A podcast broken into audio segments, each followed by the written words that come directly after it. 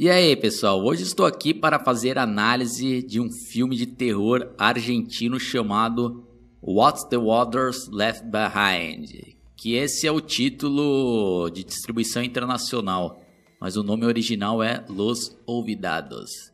Eu vou dar uma lida aqui na sinopse para vocês terem uma ideia do que, que se trata. Um grupo de jovens explora uma cidade argentina abandonada para fazer um documentário sobre a enchente que a destruiu. Mas eles logo percebem que não estão sozinhos.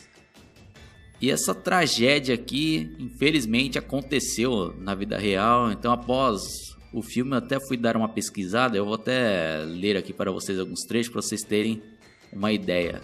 No título aqui diz: esta cidade fantasma passou 25 anos submersa antes de ressurgir. No passado, Epecuén foi uma cidade resort em expansão, uma grande cidade perto de um belo lago, atraindo turistas de todas as partes da Argentina nos anos 1920 com suas águas revitalizantes. Havia hotéis, casas noturnas e restaurantes. Hoje em dia, o lugar tornou-se um emaranhado de ruínas brancas decoradas, gradeadas em aço oxidado e linhas de energia caídas. Como tantas outras cidades de baixa altitude, Epecuén foi vítima de engenharia ruim. Em 6 de novembro de 1985, um fenômeno climático incomum conhecido como a seixa ou onda estacionária atingiu o lago. Logo depois, a barragem de proteção da cidade quebrou e as marés começaram a subir. Os moradores tiveram tempo suficiente para escapar, mas a cidade em si mergulhou num sonho longo e molhado. Resorts, casas, parques infantis e escolas foram todas perdidas. Aqui temos algumas fotos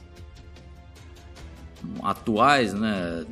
Depois que a maré acho que voltou ao normal e tá aqui, né? O que, que sobrou dessa cidade. Vou deixar também o link dessa matéria completa, que eu não vou ficar lendo aqui para não perder muito tempo, que é bem interessante. E e essa tragédia aqui, por si só, já é um negócio horrível, né? Que daria muitas ideias para fazer vários filmes de terror. Poderia fazer algo de Cidade Fantasma e várias outras coisas, ou mesmo retratar, né? Essa tragédia aqui. Mas o que eles resolveram fazer nesse filme aqui é algo bem copiado dos clássicos O Massacre da Serra Elétrica e Quadrilha dos Sádicos. Então, para quem não viu esses dois filmes que eu citei aqui, pode até ser que ache o filme muito bom, né? mas eu que já assisti o Massacre da Serra Elétrica foi mais do mesmo, né? A mesma historinha né, do pessoal que acaba se perdendo, por um lugar lá meio deserto e depois é atraído por uma família de canibais. Aí acontece aquelas mesmas coisas, né? De serem torturados, esquartejados. Então, pô, pra mim foi uma decepção esse filme, porque pela sinopse que eu li lá, eu tava imaginando uma outra coisa, nem me passava pela cabeça que seria algo bem na linha de um massacre da Serra Elétrica. Então, sabe, pessoal, foi decepcionante esse filme aqui.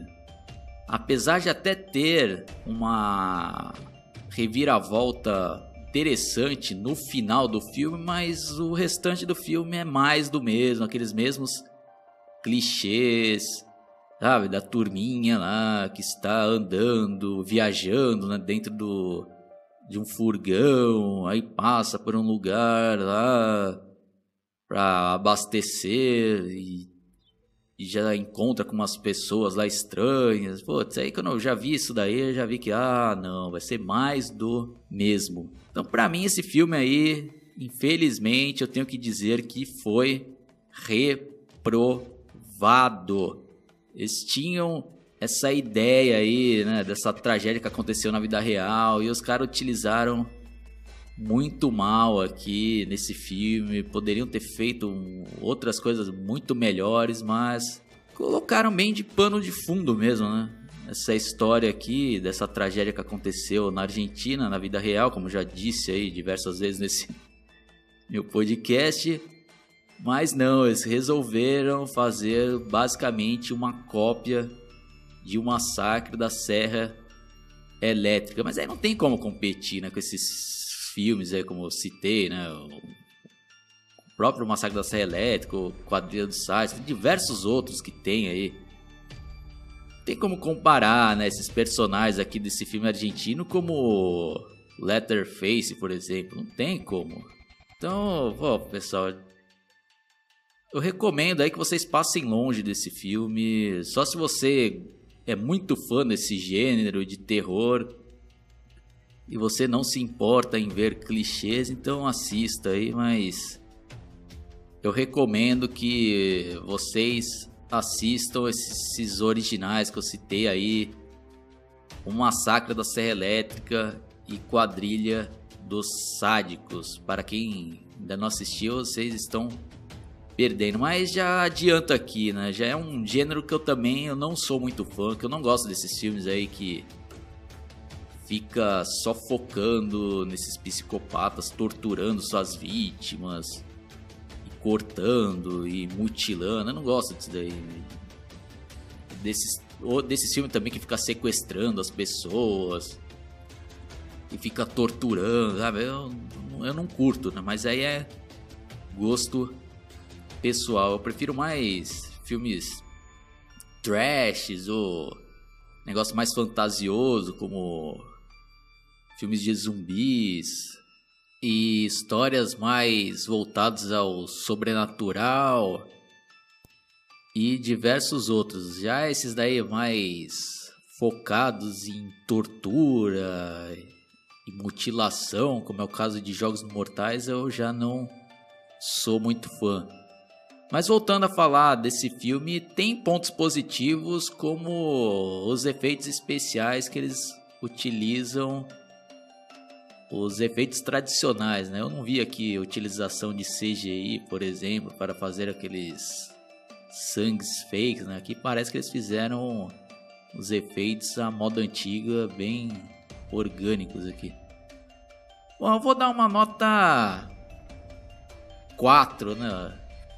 por causa desses pontos positivos que eu falei, né, do, da não utilização de CGI, é, da reviravolta que tem no final, que é o diferencial em relação aos clássicos como Quadrilha do Sádico e Massacre da Serra Elétrica. E a fotografia do filme também está muito bem feita. As locações lá também são bem legais, né, eles estão lá viajando e passa por aqueles lugares onde ocorreram mesmo essas tragédias. E nos créditos finais eles também intercalam com algumas reportagens reais, né? Falando mais sobre a tragédia na cidade lá que foi destruída pela enchente. Então é isso daí, né? Mas no geral, infelizmente, eu tenho que reprovar esse filme. Mas aí vai do gosto pessoal de cada um, né? Por exemplo, se a pessoa não é acostumada a assistir esses filmes clássicos e assistir esse daqui, acho que provavelmente vai curtir porque a ideia é boa e aterrorizante, né? Essa daí de parar num lugar aí quase que deserto nas mãos de psicopatas e canibais loucos e doentes mentais. É isso daí. Quem curtiu minha análise, dá um like. Quem não curtiu e quiser deixar seu contraponto de maneira educada, sempre será bem-vindo. E é isso daí, né? Quem ainda não conhece, se inscreva no meu canal, dá uma fuçada aí, porque tem muita coisa legal. E não esqueçam de clicar no sininho para receber todas as minhas atualizações. Falou, pessoal, até a próxima.